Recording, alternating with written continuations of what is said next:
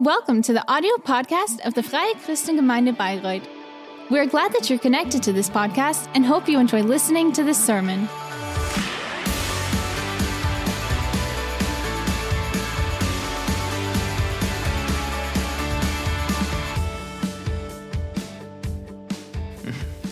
Some uh, some of you might uh, might be wondering whether that's true that I'm the, the personification of uh, wisdom, but yeah, I've experienced something nice uh, this morning.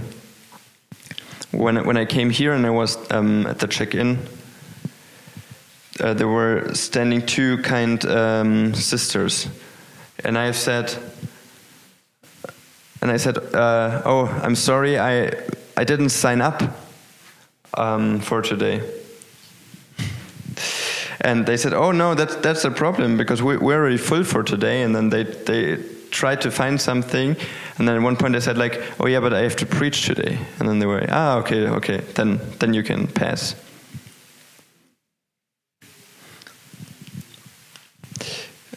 Advent, the, the, the word Advent um, has become many adjectives in the Latin language. Adventus, the, the arrival of the Lord, or um, Adventus Dei, the, uh, the arrival of the, um, yeah, of God. And uh, yeah, we are currently in this time uh, where we are waiting for the one, uh, for the birth of the one who um, has created everything, of the birth of the one who has um, restored our relationship between us and God, the birth of the one who will once say, "I am, um, I'm the way, the truth, and the life." That's what we are waiting for right now. And for us Christians in the Bible, um, not only the birth of Jesus has been um, announced, but yeah, but also um, there's an explanation of how we can prepare for his arrival, and we can read that in um, Isaiah.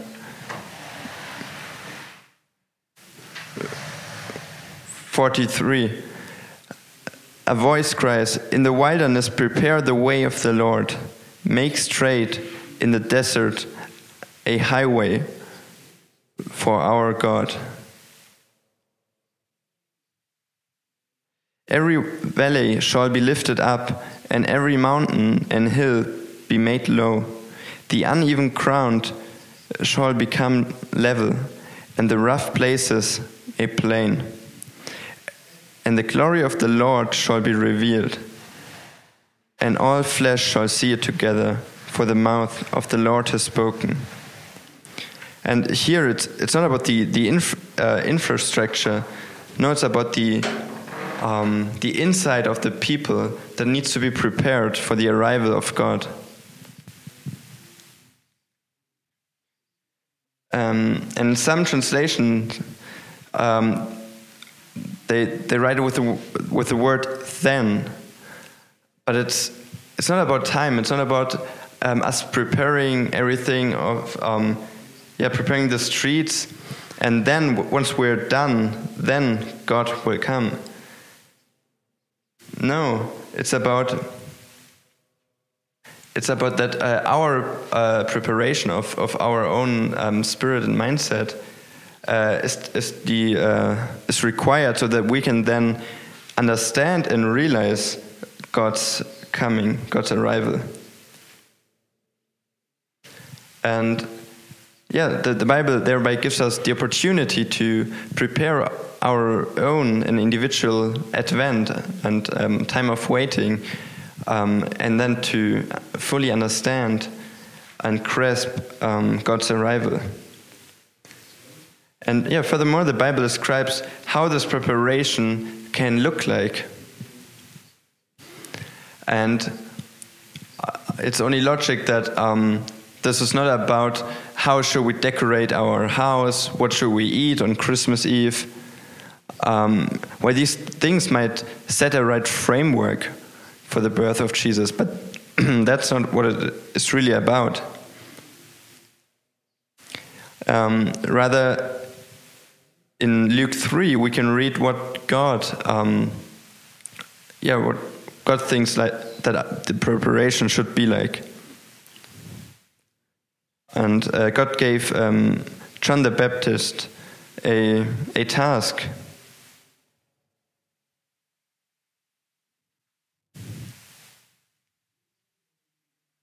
So in Luke um, chapter 3, we can read During the high priesthood of Annas and um, Caiaphas, the word of God came to John, the son of Zechariah, in the wilderness. And he went into all the region around the Jordan, proclaiming a baptism of repentance for the forgiveness of sins. As it is written in the book of the words of Isaiah the prophet The voice of one crying in the wilderness, Prepare the way of the Lord, make his paths straight. Every valley shall be filled, and every mountain and hill shall be made low and the crooked shall become straight, and the rough places shall become level ways. And all flesh shall see the salvation of God. He said, therefore, to the crowds that came out to be baptized by him, You brood of vipers, who warned you to flee from the wrath to come? Bear fruits in keeping with repentance and do not begin to say to yourselves, We have Abraham as our father. For I tell you, God is able from these stones to raise up children for Abraham. Even now, the axe is laid to the root of trees. Every tree, therefore, that does not bear good fruit is cut down and thrown into the fire. And the crowds asked him, what then shall we do? There's a lot that we can learn uh, from, this, from these verses. So, first of all, it said that, um, that, that there was a, a big crowd of people who was um, coming. And in Matthew, we can read that it was really all the people uh, from the region there uh, who have joined this baptism. And we don't know exactly on uh, which part of the of the Jordan uh, this baptism took place, but uh, we know that even the shortest um, way to the Jordan from Jerusalem was uh, already 30 kilometers. So these people they definitely took a long way upon them. And John did not only um, had one day of baptism. No, he has rather preached for several days. And he has, he has said that um, it is time for repentance because Jesus is about to come. And he has um, announced the salvation.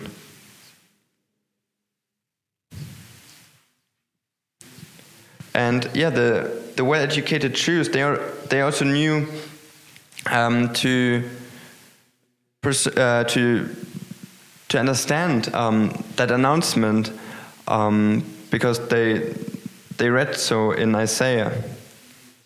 And it was a special baptism because it was a baptism and uh, yeah, which really um, encouraged for for repentance and the, the crowd was uh, also willing to, uh, to ask for, for the consequence that they should bear a, a respectful fruit.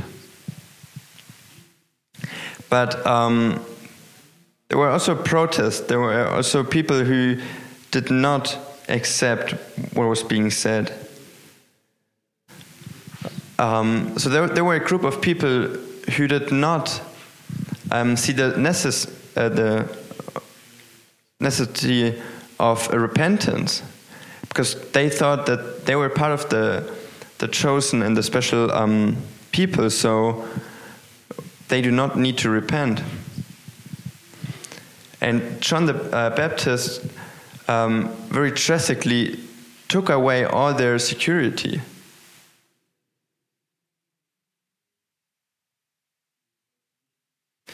So these people, they did not realize their um, unloyalty towards God. They have, they thought uh, that they have um, bought themselves free by their with their offerings from the wrath of God. They lived in their traditions and and they did not realize that they are missing of something um, so so important.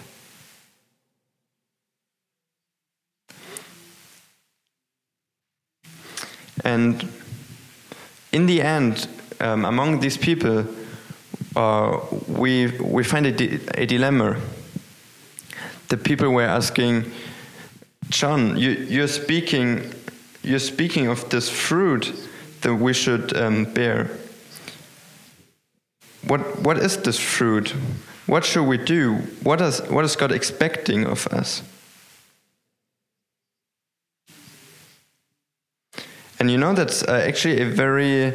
Um,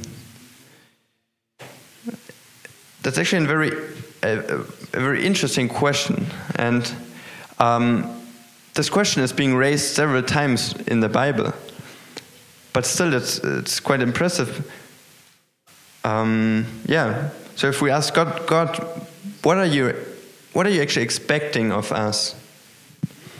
And whenever this question is being raised in the Bible, God is always uh, answering quite clear.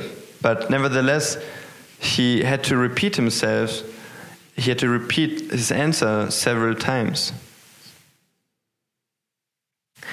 And he so often had to correct what we thought that God um, expects of us and what we thought what we have to do in order to please God well. And a good example for that uh, we can read in in Micha 6.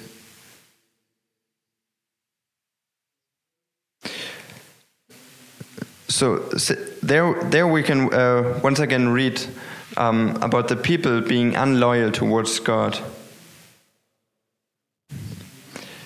And God is accusing them once again of, of breaking his laws and of being unloyal towards him.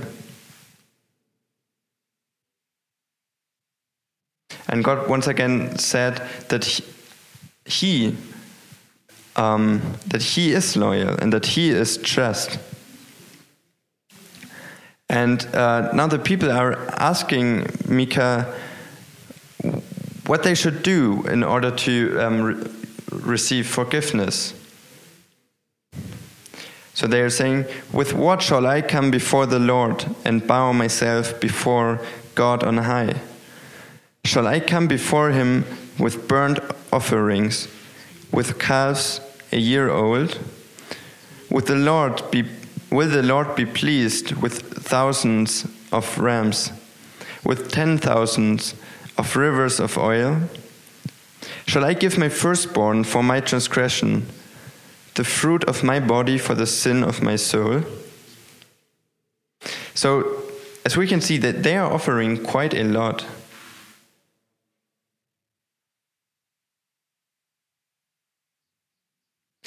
Um, so the things that they are offering, is, um, yes, does cost a lot for them.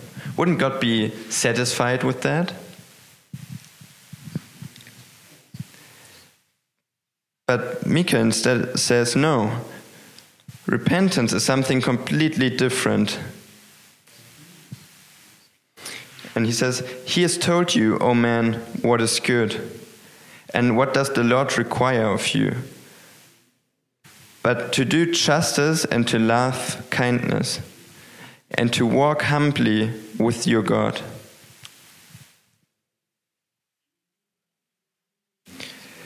So these people, they were ready to sacrifice their own children because they thought that that's, that, that is what God expects of them.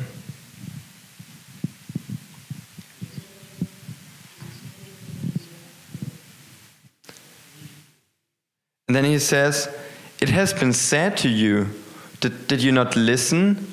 Did you not understand? Wasn't it clear enough? Do, do I have to repeat myself over and over again? And that's what I want to do now. I would like to um, walk with you through um, a couple of verses where we can read the exact same thing. And I will, I will exclude um, the, the, the first uh, five books, Genesis and so on.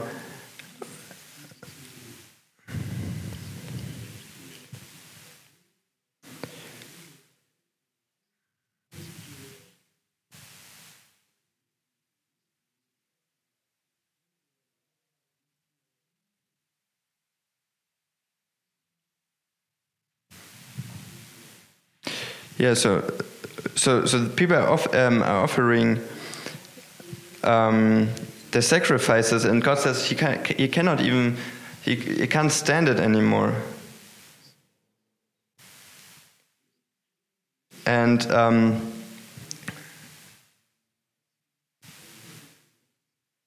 Isaiah 58, we can uh, we can read.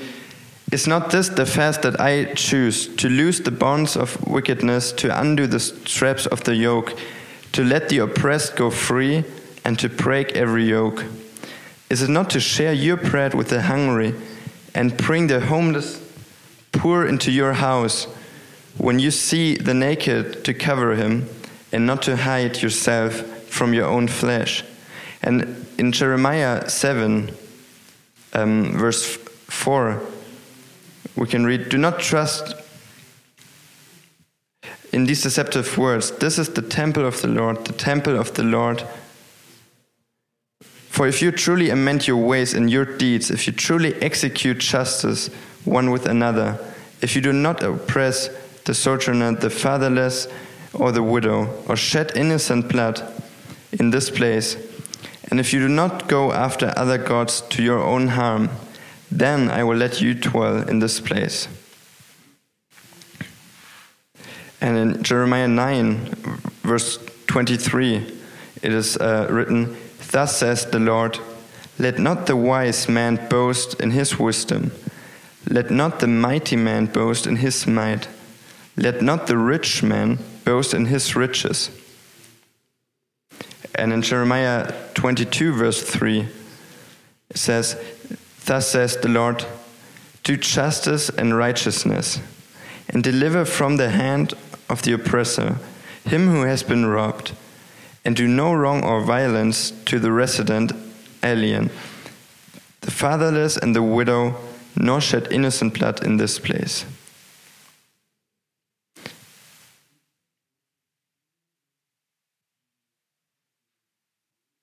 And in Malachi um, 3, verse 5, we can read, Then I will draw near to you for judgment. I will be a swift witness against the sorcerers, against the adulterers, against those who swear, swear falsely, against those who oppress the hired worker in his wages, the widow and the fatherless, against those who thrust aside the sojourners and do not fear me, says the Lord of hosts. And then Jesus says in Matthew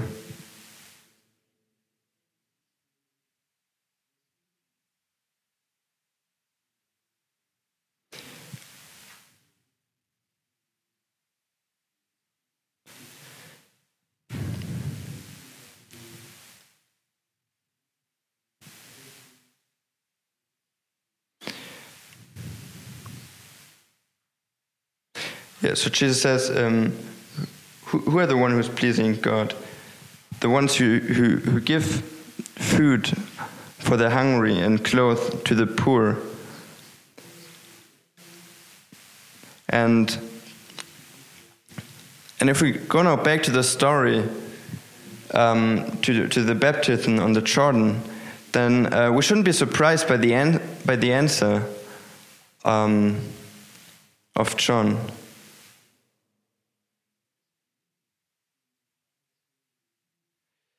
Um, so in Luke 3, uh, from verse 10, we can read, And the crowds asked him, What then shall we do? And he answered them, Whoever has two tunics is to share with him who has none, and whoever has food is to do likewise. Tax collectors also came to be baptized and said to him, Teacher, what shall we do? And he said to them, Collect no more than you are authorized to do. Soldiers also asked him, And we, what shall we do?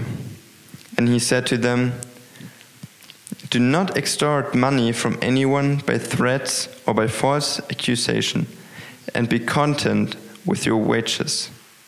So, what is it about God? What are you expecting of us? What shall we do? Isn't exactly that our preparation um, in during the time of Advent? Mercifulness. We have our expectations um, in this time of Advent. We are we're looking forward um, and we're expecting um, Jesus.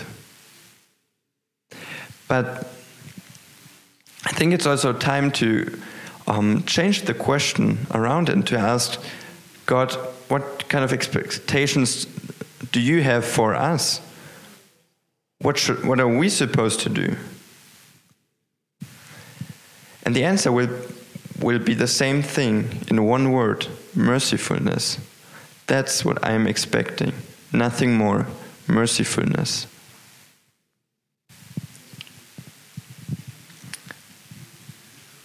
And, and that stands for every single one of us, for every group, and for us as a church.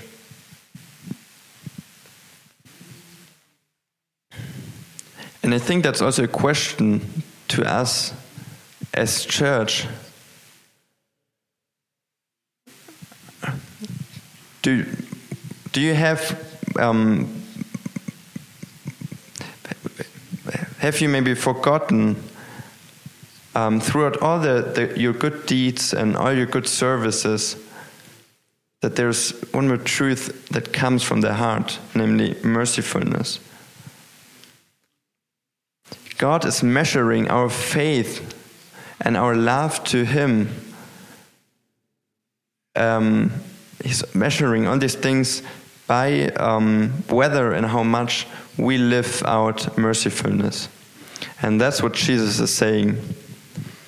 And in Matthew 9, verse uh, 13, he's saying, Go and learn what this means.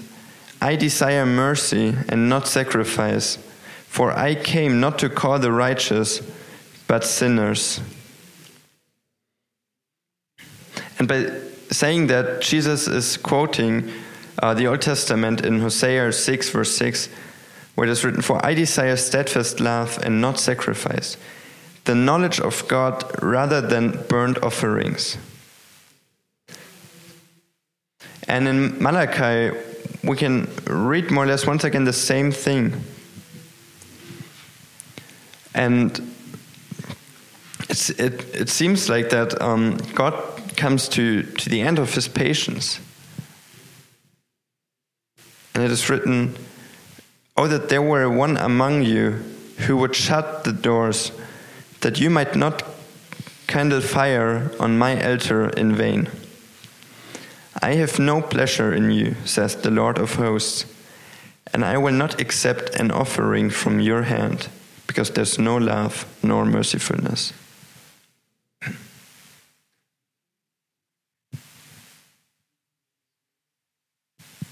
In, in James, we, we, we find a,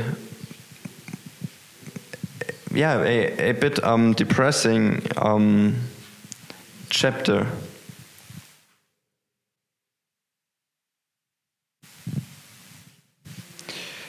And James is writing there in chapter 2, verse 14 What good is it, my brothers, if someone says he has faith but does not have works? Can that faith save him? And um, he gives an example.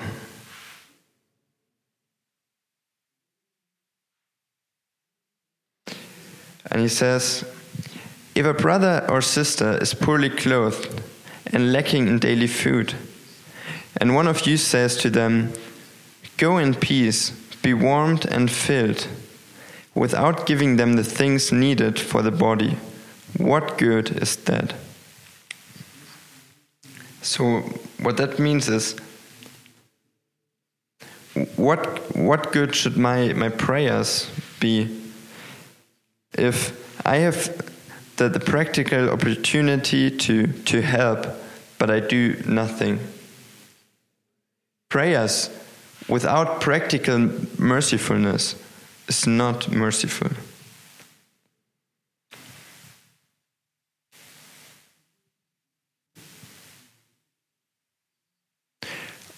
Of course, is this church my church, uh, which is my, my home church?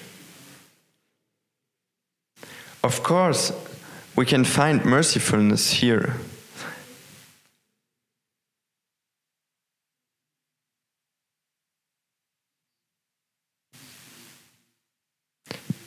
But for, for, my, uh, for my personal taste, it's too much um, anonym, too much um, non personal mercifulness. We enable with our gifts other people to be merciful.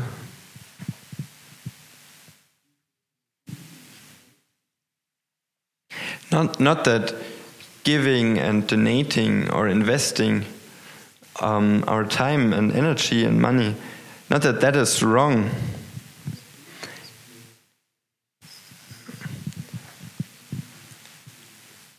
And I know that often it's not uh, possible to um, to practice mercifulness in another way um, than to enable other people to do so. But I still think that um, it shouldn't be all, and it shouldn't be. Uh, yeah, the chapter shouldn't be closed so fast in our heart. Mercifulness um, actually has a lot to do with our sermon series of um, um, blessed, or yeah, to bless. And if, if you uh, still remember what uh, this uh, uh, this meant, we, we start by prayer. We first listen. We eat together. We love our neighbors, and we talk. Um, we, we tell our story. And already the first thing to, to start by prayer, that starts without contact, but all the other parts, that's always between the two people. That's, that's all, there's also always a um, contact with another person required. And for God, that is this is very important when it comes to mercifulness. That mercifulness always takes place between two people with eye contact, wherever um, it is possible. That's what pleases him. That's, uh, yeah, these are his expectations.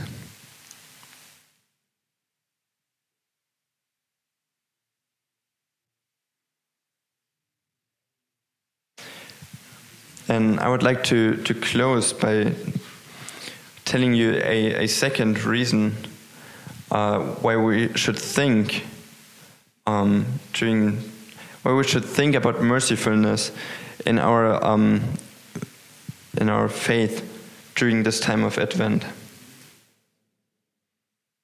In everything what we do to please God. And the second reason for that is uh, Jesus himself. He didn't come to reign. And when on Christmas Eve we're celebrating his birth, we're not celebrating the, the birth of a, of a king, but of a servant, but rather of a servant, someone who has lived and who has given um, his life to serve other people. And he was the one who has washed our feet. That's how far he goes. And his, his main uh, phrase is in uh, Luke 6, verse uh, 36, as, the, as part of the Sermon of the Mount, where it is written, Be merciful, even as your Father is merciful. And if we're no fans, but rather um, rather followers, and if, if we're not people who just go with the stream, but we're rather disciples, then there's a very practical method of being as merciful as he was. And my my personal favorite um, Bible verse that um, that suits uh, the Advent is written in Philippians 2, verse 6. Unfortunately, um, often enough it is not understood in the right way or is translated wrongly.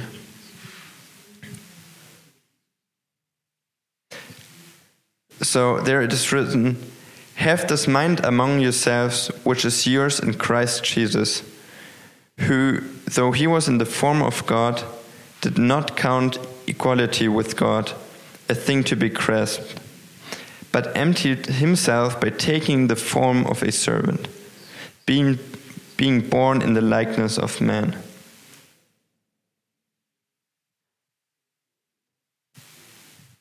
And many people, uh, many translations write that despite being the form of God, he became man and servant. Despite.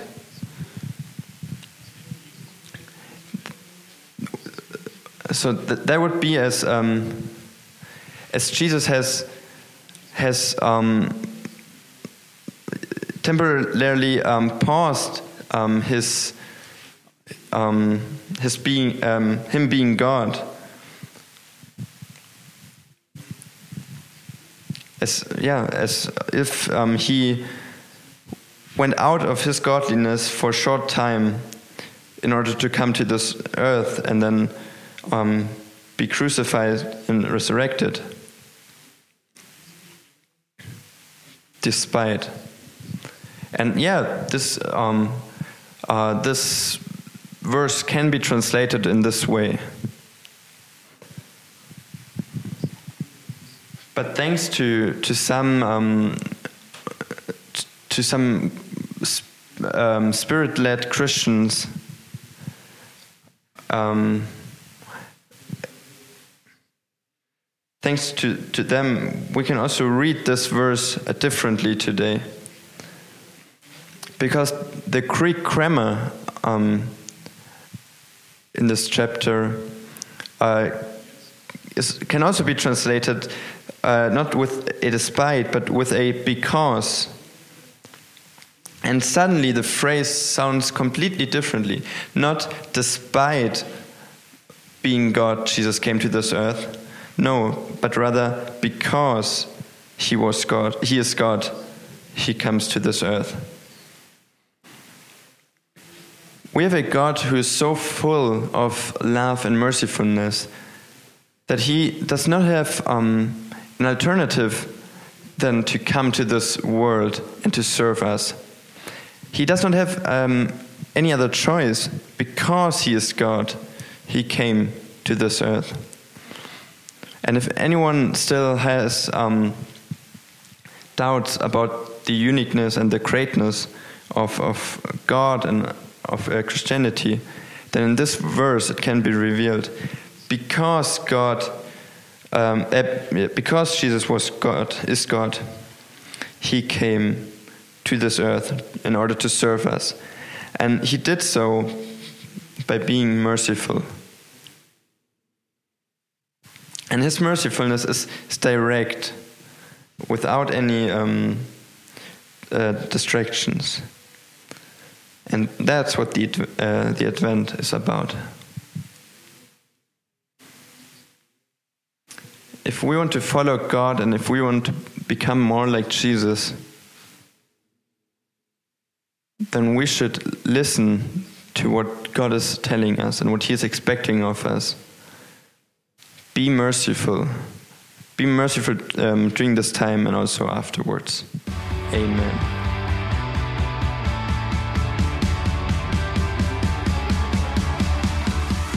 If you liked the sermon, feel free to share it with your friends or leave us a comment. We would be glad to personally get to know you, and you're warmly invited to visit any of our Sunday services. You can find more information on our website at www.fcg-bayreuth.de. There, you can also write us a personal message if you would want to know more about a Christian life with Jesus or have any other questions about the Christian faith. Till next time, goodbye!